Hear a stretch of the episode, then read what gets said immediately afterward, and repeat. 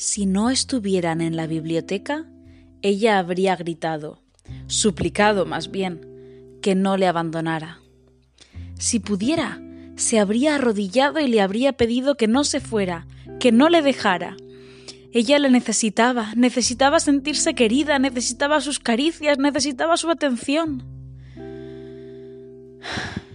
Suspiró, viendo cómo su amante se marchaba. No conseguía entender qué había hecho mal. Cada vez eran menos los que acudían a ella y cada vez pasaban con ella menos tiempo. Si vosotros supierais. En otra época ella había sido codiciada, acostumbrada a vivir entre el lujo, deseada por todos y poseída por ninguno. En otros tiempos la respetaban, creyendo al pie de la letra cada palabra suya, esperando lo que fuera necesario para poder pasar unos minutos con ella. Todos la amaban. Y ahora... Ahora ahí estaba, con los últimos resquicios de su orgullo desvaneciéndose cada vez que un amante pasaba de largo.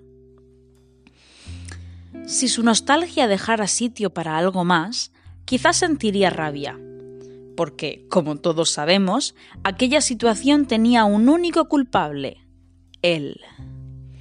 Él, que había llegado aparentemente de la nada y había embelesado a cuantos le conocían. Si él no hubiera existido, ella no tendría que conformarse con las tres mismas almas de la vieja escuela que le visitaban de cuando en cuando.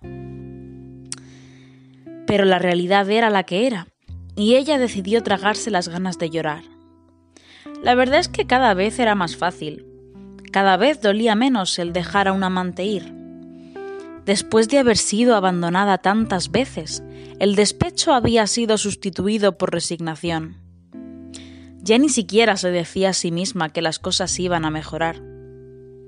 Sabía que estaba condenada a morir allí, cogiendo polvo, confinada en una estantería, viendo cómo el Internet le suplantaba.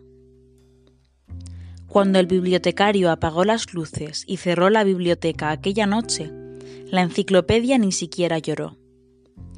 Al fin y al cabo, se le empezaban a dar demasiado bien las despedidas.